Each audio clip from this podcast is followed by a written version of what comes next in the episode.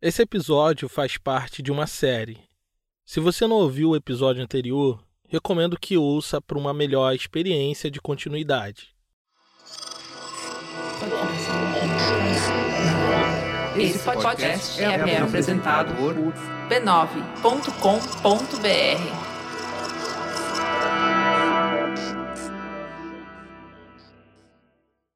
Rosa saiu apressada da fábrica de tecidos que trabalhava, sem saber que estava prestes a fazer história. Dias históricos não costumam dar avisos de que vão acontecer. Era 1 de dezembro de 1955, quando Rosa Parks, uma operária costureira, saiu do trabalho no fim do dia, às pressas, para pegar o ônibus que levaria ela para casa.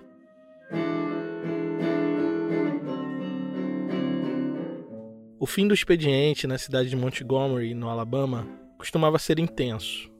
Muitos trabalhadores negros dependiam do ônibus e, depois de um dia cansativo de trabalho, a maioria deles acabava fazendo a viagem em pé dentro do coletivo. Não por falta de lugar, mas por medo de terminar o dia numa cadeia. É que os ônibus de Montgomery eram segregados. Os dez primeiros assentos na frente do veículo eram reservados somente para pessoas brancas. Pessoas negras eram obrigadas por lei a se sentar no fundo, inclusive quando estavam de pé.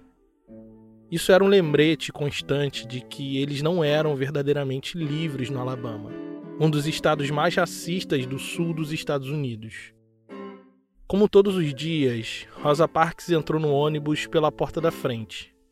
Pagou a passagem ao motorista, desceu as escadas e entrou novamente no ônibus pela porta traseira, como era determinado pela lei. Ela se sentou no meio do ônibus, na primeira fileira, imediatamente atrás daqueles dez assentos destinados aos brancos. Se acomodou do lado de um homem negro e no banco oposto estavam duas mulheres negras. Na parada seguinte, entraram alguns passageiros brancos e ocuparam todos os bancos vazios destinados a eles, mas um homem ficou em pé.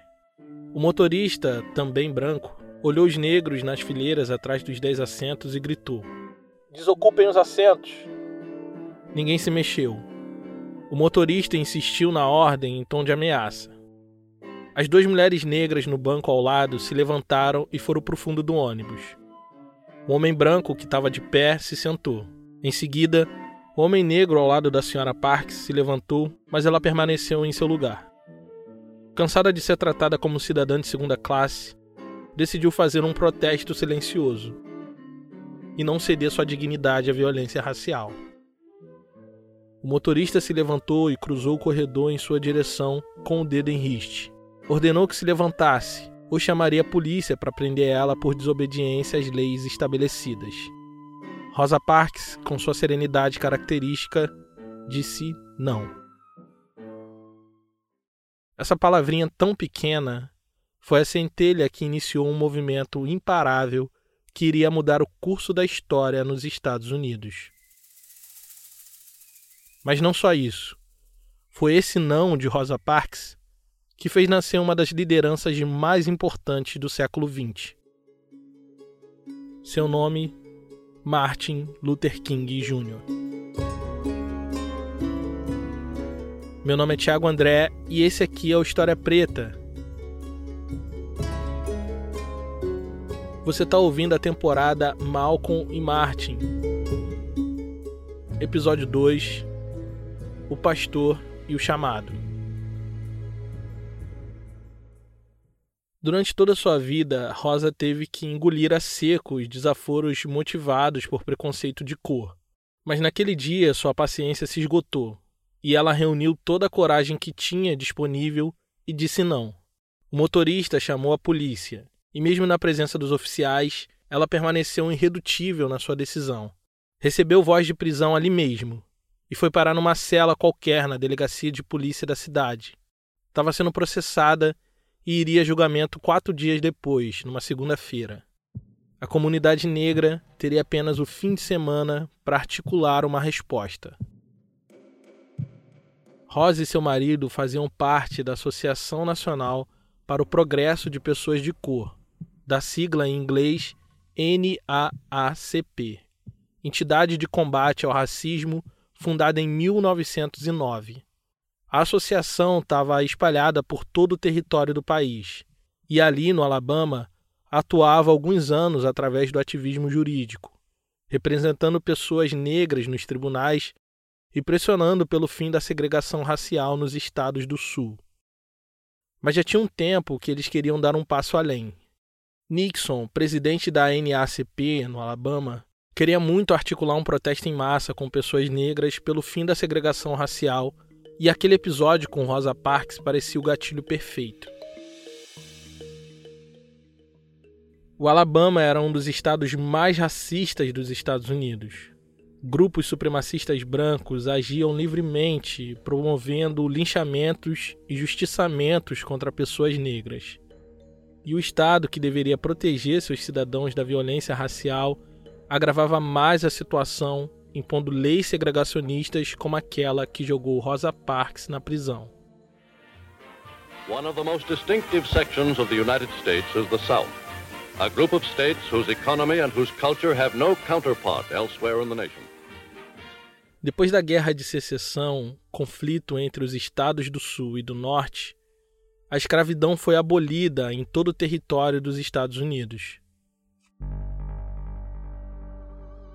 Derrotados e descontentes com o fim da escravidão, os estados do Sul, conhecidos como confederados, ainda no século XIX, implementaram uma série de leis estaduais que visavam cercear a liberdade dos ex-escravizados e seus descendentes.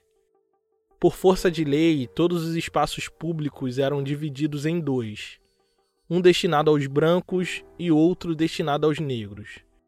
Escolas, parques, restaurantes, trens e ônibus, quase todos os lugares eram segregados por raça. Mas não só isso. Os negros eram considerados cidadãos de segunda classe, tinham que manter uma atitude respeitosa perante os brancos, para não correr o risco de parar no tribunal sob a falsa acusação de violar as leis de segregação racial. Então, quando Rosa Parks disse não, ela desafiou não só o motorista do ônibus, mas todo um sistema social projetado para manutenção de privilégios. A reação violenta dos brancos era esperada. Por isso, a comunidade negra decidiu agir. Mais de 80% da população negra de Montgomery utilizava os ônibus como principal meio de transporte. Então, Nixon, líder da NACP, junto com o Conselho Político Feminino, decidiu fazer um boicote aos ônibus. Causar prejuízo financeiro aos proprietários era a melhor estratégia para chamar a atenção dos brancos da América. Mas para que isso funcionasse, era necessário que a comunidade negra abraçasse em peso a ideia. E essa era a parte mais difícil. A maioria delas tinha muito medo de desafiar o poder branco. Sabia que nessas situações as coisas escalavam muito rápido para violência racial e terminava em lixamento e assassinato. Para convencer as pessoas a se mobilizarem, Nixon iria precisar da ajuda dos líderes das igrejas negras da cidade. Então pegou o telefone e ligou para todos os pastores que conhecia, dentre eles um jovem de 27 anos chamado Martin Luther King Jr.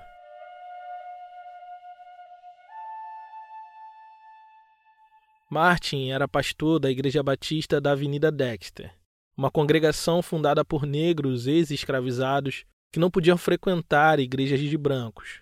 Ele cresceu na igreja, não naquela, uma distante em Atlanta, a cidade mais populosa do estado da Geórgia. Sua família era bem estruturada, de classe média, de modo que ele teve sempre regado de boas oportunidades. Fez faculdade na Morehouse College para homens negros e conseguiu seu diploma de bacharel em sociologia aos 19 anos. Ele pensou em seguir a carreira acadêmica, mas seu pai esperava que ele fosse um pastor batista, assim como ele. O chamado pastoral era quase uma herança familiar. Seu bisavô tinha sido pastor, seu avô também tinha sido pastor, seu pai e seu tio também eram pastores. O irmão de Martin também era pastor. E ele não teve muita escolha. Foi empurrado para atender o chamado divino de também ser um pastor. Foi fazer teologia e permaneceu na vida acadêmica até concluir seu doutorado em teologia sistemática. Daí não teve jeito. Tinha que pôr aquilo em prática. E o seu pai conseguiu uma igreja para ele pastorear. Era a Igreja Batista da Avenida Dexter, em Montgomery, no Alabama. Não era bem isso que ele tinha planejado, mas precisava atender o chamado de Deus. Seu telefone tocou logo de manhã, no dia seguinte à prisão de Rosa Parks. Era Nixon, que sem nem dar bom dia, disparou a falar sobre a prisão, o processo e o julgamento da mulher que disse não no ônibus. Ele precisava pegar emprestado a confiança e a influência positiva do jovem pastor para falar com a comunidade negra de Montgomery sobre o boicote que seria feito na segunda-feira. Aquilo era uma sexta e quase todos os negros da cidade iam para as igrejas no domingo. Isso seria uma oportunidade única de poder falar com todos de uma só vez. Nixon sugeriu reunir todos os pastores e líderes de movimentos civis naquele mesmo dia à noite e definiu os detalhes do boicote. Sem pensar duas vezes, Martin ofereceu sua igreja como ponto de encontro. A história começava a ser escrita. A Igreja Batista da Avenida Dexter fica bem no centro da cidade de Montgomery, na esquina da Avenida Central. A poucos metros dali está o Capitólio Estadual, um prédio branco de proporções extravagantes e arquitetura clássica georgiana. Ali, no século XIX, foi confeccionada e hasteada a primeira bandeira dos confederados, os estados que decidiram se separar do norte para proteger o legado da escravidão. Por esse motivo, Montgomery era considerado o berço dos confederados, e um lugar especialmente perigoso para ser um negro decidido a mudar as coisas. A poucos metros dali, na igreja da Avenida Dexter, mais de 40 desses negros estavam reunidos no salão principal. Eram líderes dos mais diversos segmentos da comunidade negra, mas principalmente os sacerdotes cristãos. Eles estavam decididos a começar um boicote na segunda-feira, dia do julgamento de Rosa Parks.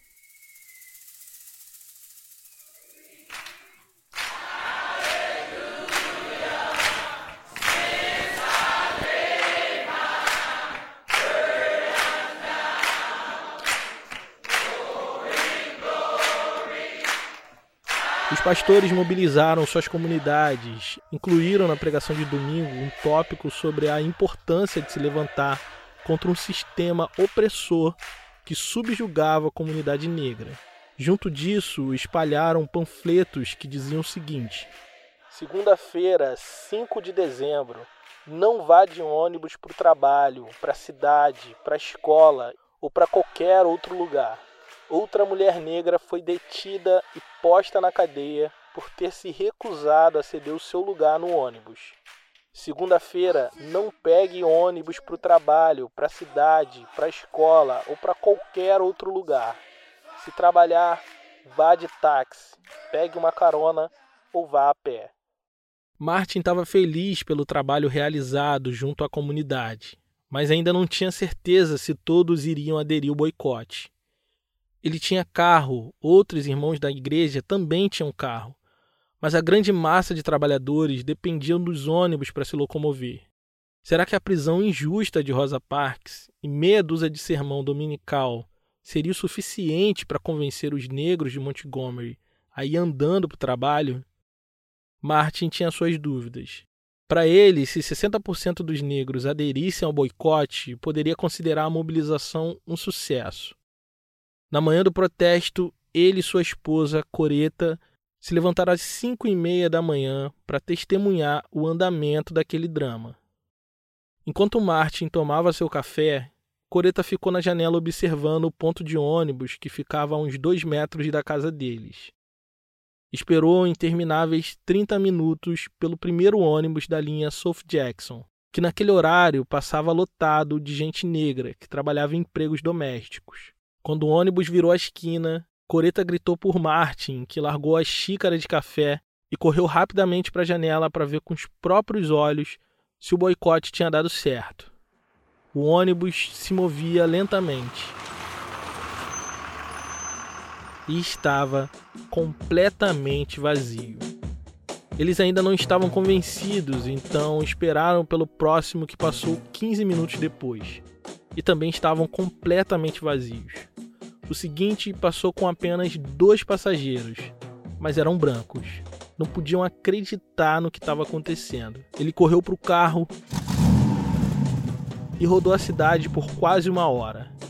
Olhou cada ônibus, cada ponto de parada e estavam todos completamente vazios. Estudantes da Faculdade Estadual do Alabama estavam indo caminhando ou de carona para o campus. A cooperativa de taxistas negros se mobilizou para dar carona para os trabalhadores que percorriam distâncias mais longas.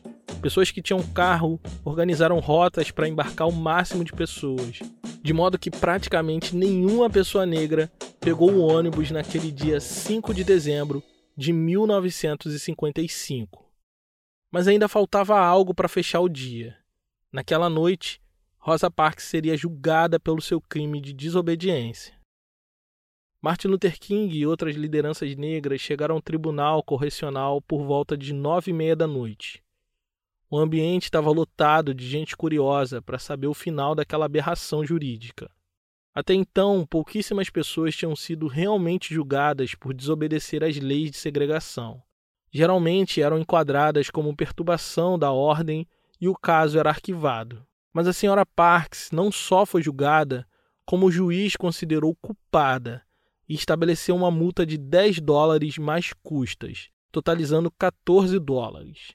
Esse era um valor considerável para a época. Corrigindo para os dias atuais, ficaria mais ou menos em mil reais. Aquele episódio tinha mobilizado a comunidade negra como nunca antes, mas parecia que no fim do dia as coisas permaneciam iguais. No dia seguinte, voltariam para a rotina de humilhação nos ônibus da cidade.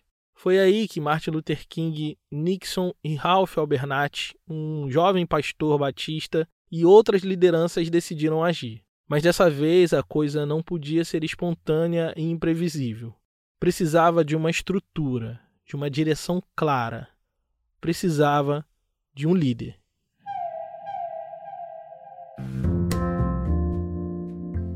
Ancestralidade é um assunto importante.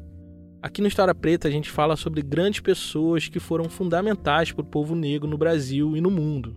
E esse povo também tem suas histórias, muitas delas perdidas no fim de suas vidas, ficando nas memórias dos seus familiares. Foi assim que o pessoal da Griot criou o Raízes, um novo podcast narrativo que conta histórias de famílias. Na primeira temporada, você vai acompanhar a saga de um pernambucano negro atrás de mais informações sobre seus ancestrais.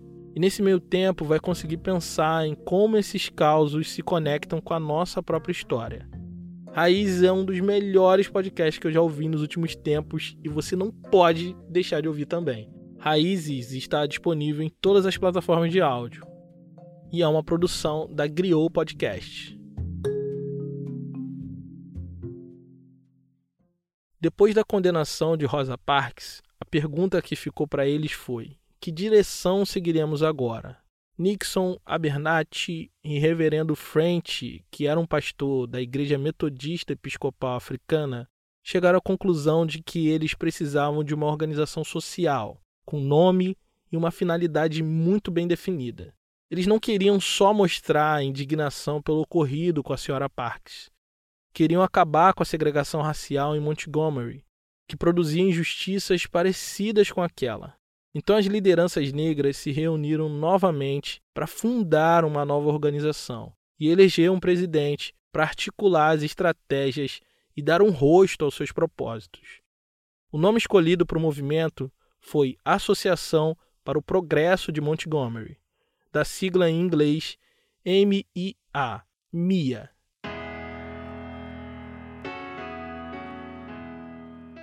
Assim que foi aberta a palavra para a escolha do presidente, um homem num canto mais distante da sala se levantou e disse: Senhor coordenador, gostaria de indicar para presidente o reverendo Martin Luther King. Quase ninguém se surpreendeu com a sugestão, que foi apoiada com unanimidade. E em questão de minutos, Martin foi eleito para liderar o movimento. Ele foi pego de surpresa, não estava pronto para aquilo. Ele não era militante político, era um pastor de uma pequena comunidade batista e não tinha pretensões de deixar de ser. A vida tinha chamado Martin para o pastorado, chamou ele de Atlanta para Montgomery e agora era chamado para o ativismo. Estar à frente de um movimento de enfrentamento ao racismo no coração do estado mais racista da federação era tarefa arriscada, mas Martin Luther King estava disposto a atender o chamado. Naquele mesmo dia à noite, a comunidade negra estaria reunida na Igreja Batista da Rua Holt, numa assembleia popular, para decidir se permaneceria ou não o boicote aos ônibus. Martin tinha que se preparar para discursar para uma multidão, não para falar de Jesus ou da Bíblia diretamente, mas para falar de justiça racial e encorajar o povo a se mover pelo fim da segregação. Quando chegou na igreja, encontrou uma multidão de pessoas negras cantando louvores no salão principal da igreja. Mal podiam se sentar de tão cheio que estava. Esse é um áudio da época.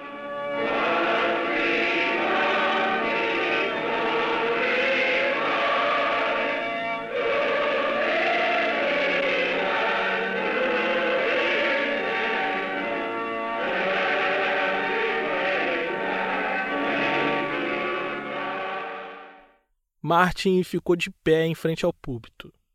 Câmeras de TV, fotógrafos, a imprensa toda estava reunida para saber o que ele tinha a dizer. Do lado de fora, mais de 4 mil pessoas escutavam através dos alto-falantes com o mesmo empenho que tinham demonstrado ao se recusar a tomar os ônibus. Martin, com sua calma característica, se pôs a falar. Estamos aqui essa noite por um motivo sério. Estamos aqui, num sentido geral, porque, em primeiro lugar e acima de tudo, somos cidadãos americanos estamos determinados a reivindicar a nossa cidadania na plenitude de seu significado. Vocês sabem, meus amigos, chega um momento em que as pessoas ficam cansadas de serem esmagadas pelos pés de ferro da opressão cansadas de serem atiradas no abismo da humilhação, onde vivenciam a desolação de um desespero perturbador. Chega um momento em que as pessoas ficam cansadas de serem afastadas da radiosa luz solar do verão da vida e abandonadas em meio ao frio agudo do inverno alpino. Não temos outra alternativa senão o protesto Durante muitos anos temos demonstrado uma assustadora paciência. Algumas vezes temos alimentado em nossos irmãos brancos a impressão de estarmos gostando da maneira que somos tratados. Mas vemos aqui essa noite para nos livrarmos dessa paciência que nos faz pacientes com tudo, menos com a liberdade e a justiça. Ele foi ovacionado pela multidão presente. Daí leu a resolução do movimento, que chamava as pessoas negras a não viajarem de ônibus até que houvesse um tratamento respeitoso por parte dos motoristas e que os assentos fossem ocupados por ordem de chegada sem distinção racial. Então se virou para a multidão para perguntar se estavam de acordo. It has been moved and seconded that uh, the resolution as read will be received e ele disse: quem estiver a favor, que se colocasse de pé. E todas as pessoas presentes se puseram de pé de uma só vez, aos gritos de felicidade e batendo palmas. Estava decidido. O boicote iria continuar e não tinha data para terminar.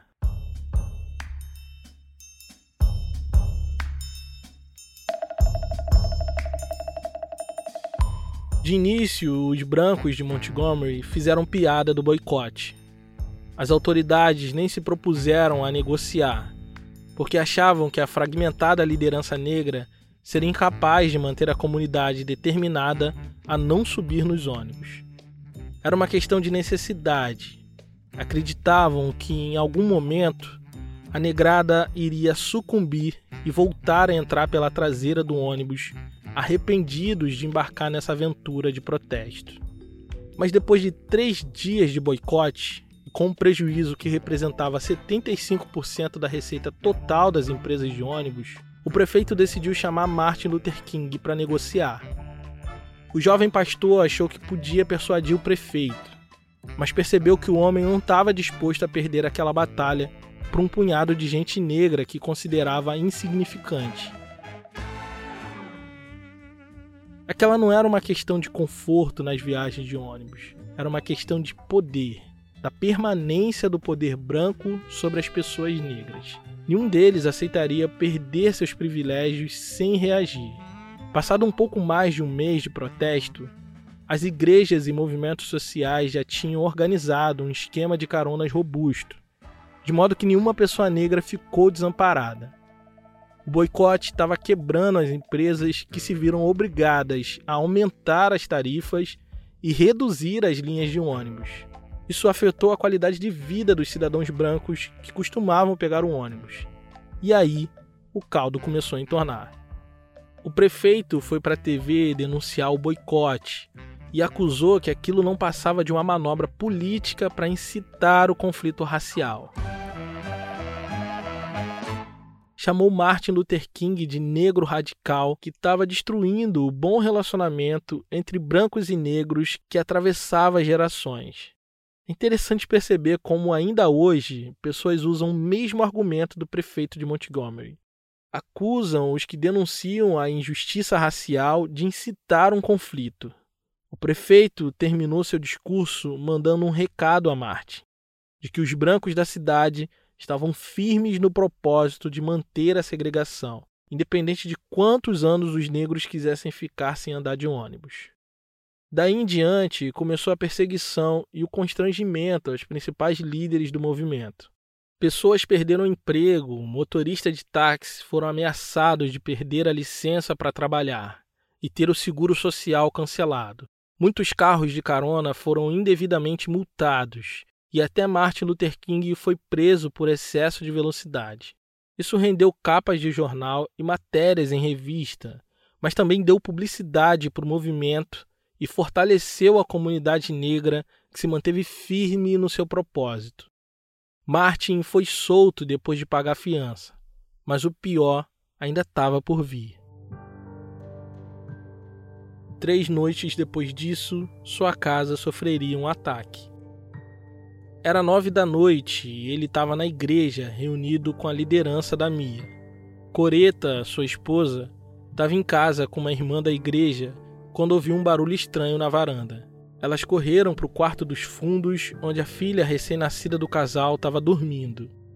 Um homem escondido nas sombras subiu os cinco degraus da varanda dos King e implantou uma bomba de dinamite bem na porta da frente. A explosão arrancou o piso de madeira da varanda e abriu um rombo no teto e na porta. O barulho ecoou pela calma vizinhança onde ficava a casa pastoral de Martin Luther King. Quando ele soube do ocorrido, correu para casa para saber da sua família e ficou aliviado de saber que estavam todas bem, sem ferimentos. Quando chegou, encontrou o prefeito, o comissário de polícia e dezenas de repórteres brancos amontoados na sua sala de jantar. Eles expressaram compaixão e lamentaram que tal coisa tivesse acontecido naquela cidade. Antes que pudessem conversar, ouviram um barulho de vozes do lado de fora. Uma multidão de quase mil pessoas negras se acotovelavam na frente da casa de Martin, portando armas foice, picareta, machado, paus e pedras. Estavam prontos para revidar quando Martin Luther King avançou até a varanda, pedindo silêncio, e começou a falar. Não entrem em pânico. Livrem-se de suas armas. Quem vive pela espada morrerá pela espada. Lembre-se de que foi isso que Deus nos disse. Não estamos defendendo a violência, Queremos amar nossos inimigos. Queremos que vocês amem nossos inimigos. Sejam bons para eles, porque o que estamos fazendo é certo. O que estamos fazendo é justo e Deus está conosco. A multidão se acalmou e desistiu de partir para agressão. Os repórteres ali ouviram cada palavra com atenção e no dia seguinte, Martin Luther King tomou as manchetes dos jornais do país inteiro. Noticiários de TV e rádio espalharam a mensagem proferida a partir da varanda explodida. Seu apelo de não violência, pautado em princípios cristãos, foi uma mensagem muito forte para ser ignorada. Não eram só palavras numa pregação de domingo. King mostrou que vivia e acreditava em cada linha de seu discurso. O jovem pastor virou símbolo de luta para os negros do país e transformou o movimento do boicote aos ônibus em um movimento nacional contra a segregação e injustiça racial. Mas nem assim a elite branca de Montgomery retrocedeu. Alguns dias depois disso, Martin Luther King e outras lideranças foram indiciados sob acusação de violar uma lei de 1921 que proibia pôr obstáculo a qualquer tipo de negócio sem justificativa legal. O documento de Estado dizia que o Alabama estava comprometido com a segregação racial por costume e por lei, e que se manteriam assim. Prendendo os cabeças do movimento, poderiam pôr o fim ao boicote. Parecia que eles tinham ido longe demais, mas agora tinha chegado o fim da linha. Todo aquele esforço tinha sido em vão.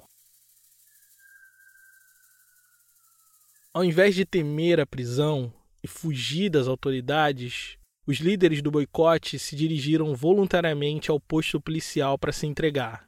Do lado de fora, uma multidão de pessoas negras aplaudiam cada integrante do movimento que chegava na delegacia.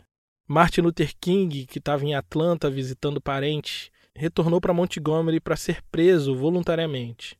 Foi detido na frente das câmeras. Sua fotografia de preso, com uma placa numerada no pescoço, rodou o mundo comovendo as pessoas que não sabiam dos horrores que os negros sofriam na nação mais livre e democrática do planeta. Aquele era o sonho americano. Gente preta, humilhada e presa por não querer ser tratada como um cidadão de segunda classe. Martin Luther King foi condenado a pagar mil dólares e mais fianças, o que seria equivalente a 11 mil dólares corrigidos para os dias atuais. Pessoas do país inteiro se mobilizaram, enviando dinheiro para amparar o jovem pastor e continuar o boicote. A repercussão foi grande e ao sair condenado do tribunal, ele deu uma entrevista exclusiva para a TV. You've had some rather personal and trying experiences yourself. Are you afraid? No, I'm not. Uh, my attitude is that uh, this is a great cause, it is a great issue that we are Dados os últimos acontecimentos de sua vida, o repórter quis saber se ele tinha medo. Hesitante, respondeu que não que aquela causa era justa e as coisas que pudessem acontecer com ele era desimportante diante disso. Acreditava na vitória, mas não para uma raça particular. Seria uma vitória de todos, de brancos e negros. Mas os brancos da cidade não estavam dispostos a cooperar com isso. As autoridades moveram uma ação judicial contra a MIA, a associação que Martin era presidente, acusando eles de operar um negócio sem autorização. É que eles tinham organizado uma frota de carona e as autoridades definiram como cooperativa de carros. Se conseguissem impedir as caronas, a comunidade negra seria obrigada a voltar aos ônibus. Aquele movimento era insustentável sem os carros de voluntários. Martin se viu num beco sem saída quando descobriu que o juiz dessa ação era o mesmo que tinha condenado ele meses antes. Aquela parecia ser uma causa perdida, um jogo de cartas marcadas. Infelizmente, aquele sonho morreria na praia. No dia do julgamento, como réu principal, Marty se sentou à mesa do lado dos advogados de defesa e da promotoria. O resultado já era esperado mas perto do meu dia começou um alvoroço no tribunal. O comissário de polícia e o prefeito foram chamados na sala do fundo, seguido por promotores de justiça. Jornalistas inquietos entravam e saíam da sala. Martin se virou para os seus advogados e disse que tinha algo errado acontecendo. Mas antes que pudesse terminar, um repórter caminhou em sua direção com um bilhete na mão. Movido pela ansiedade e desespero, ele rapidamente desdobrou o papel e leu o que estava escrito. A Suprema Corte dos Estados Unidos confirmou hoje a decisão de um tribunal distrital extraordinário composto por três juízes, declarando inconstitucionais as leis estaduais e municipais do Alabama que impõem a segregação nos ônibus. Martin Luther King mal podia acreditar no que estava acontecendo. A segregação nos ônibus tinha se tornado ilegal no estado do Alabama. Para ele, aquilo só podia ser obra de Deus. Ele correu para o fundo do tribunal e abraçou Coreta, Nixon e Abernathy. No fim, o juiz decidiu acabar com a frota de carros da igreja de Montgomery, mas ela já não era mais necessária o motivo delas existirem já tinha sido resolvido pela decisão da Suprema Corte. Aquilo era um sinal de que Martin estava no caminho certo. A organização coletiva, a estratégia de não violência e a repercussão midiática do caso foram fundamentais para o sucesso do movimento de boicote em Montgomery. Agora, ele não era só um pastor, era o representante de um sonho de muita gente. Depois de mais de um ano de luta, obstáculos e resistência, Martin sentia que devia tomar o primeiro ônibus livre de segregação em Montgomery e celebrar aquela vitória. Às 6 horas da manhã, junto com Nixon e outras lideranças, cercados de câmeras de TV, fotógrafos e repórteres, ele fez sinal para o ônibus parar e viu as portas se abrirem. Pagou a passagem e se sentou na primeira fileira, aquelas que antes do boicote eram destinadas às pessoas brancas. O momento foi eternizado pelo fotojornalista negro chamado Ernest Withers e entrou para a história como o início de uma grande revolução social.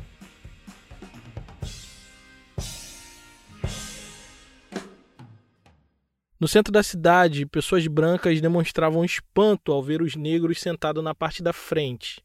Um homem branco idoso viajou de pé ao lado do motorista, apesar dos vários lugares disponíveis no fundo do ônibus. Perguntado se queria sentar no fundo, respondeu que preferia morrer e ir para o inferno a se sentar atrás de gente negra. Uma mulher, espantada com a cena, falou num tom raivoso: O que esses crioulos vão fazer depois disso? A pergunta motivada pelo medo e ressentimento branco ecoavam também nas mentes negras como um sopro de esperança. O que vamos fazer depois disso? Se sentiam capazes de mudar o mundo, mas o mundo não queria ser mudado. Na noite da vitória, mais de 40 carros enfileirados passaram vagarosamente pela rua de Martin Luther King. Todos os condutores e caronas vestiam mantos e capuz brancos era Ku Klux Klan. O noticiário tinha reportado que a clã, os supremacistas brancos, estava pronto para protestar nos bairros negros. Naquela noite, Martin recebeu dezenas de ligações deles, com ameaça de morte e promessa de incendiar mais de 50 lares de famílias negras. Quando passavam pela rua de King, a comunidade negra saiu para a varanda, acendeu as luzes e encarou o terror olhando no olho. A América Branca iria proteger cada pedaço do seu estilo de vida vergonhoso. estavam dispostos a matar por isso. A violência racial cresceu exponencialmente depois do boicote aos ônibus. A comunidade se sentia acuada e uma minoria negra começava a perceber que se dessem a outra face para clã, eles iam apanhar mais forte. Nesse instante, Malcolm X e a nação do Islã ofereceram uma resposta contundente. Se nos bater, nós vamos revidar. Crescendo no vácuo deixado pela ideologia evangélica, Malcolm se torna uma voz importante. Enquanto o mundo dizia que o negro era raça inferior, ele se apresentava autoconfiante, destemido e desinteressado pelas coisas dos brancos. Por isso, recebeu o rótulo de supremacista negro e radical. No próximo episódio, nós vamos entender como Malcolm Little, um garotinho vulnerável, se tornou Malcolm X, o negro mais destemido da América. aqui em Malcolm e Martin.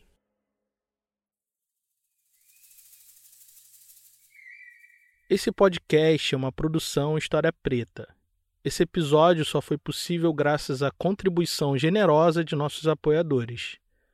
Se você gosta do nosso trabalho, considere nos apoiar em apoia.se barra História Preta. Esse episódio teve edição de som de Caio Santos, da Griot Podcasts, e sonorização de Janaína Oliveira, do Negras Linhas. A identidade visual é do Raimundo Brito e Estúdio Duna. Gerência da comunidade, Carolina Ferreira. Eu sou Tiago André e pesquisei, roteirizei e apresentei esse episódio. Obrigado por ouvir e até a próxima.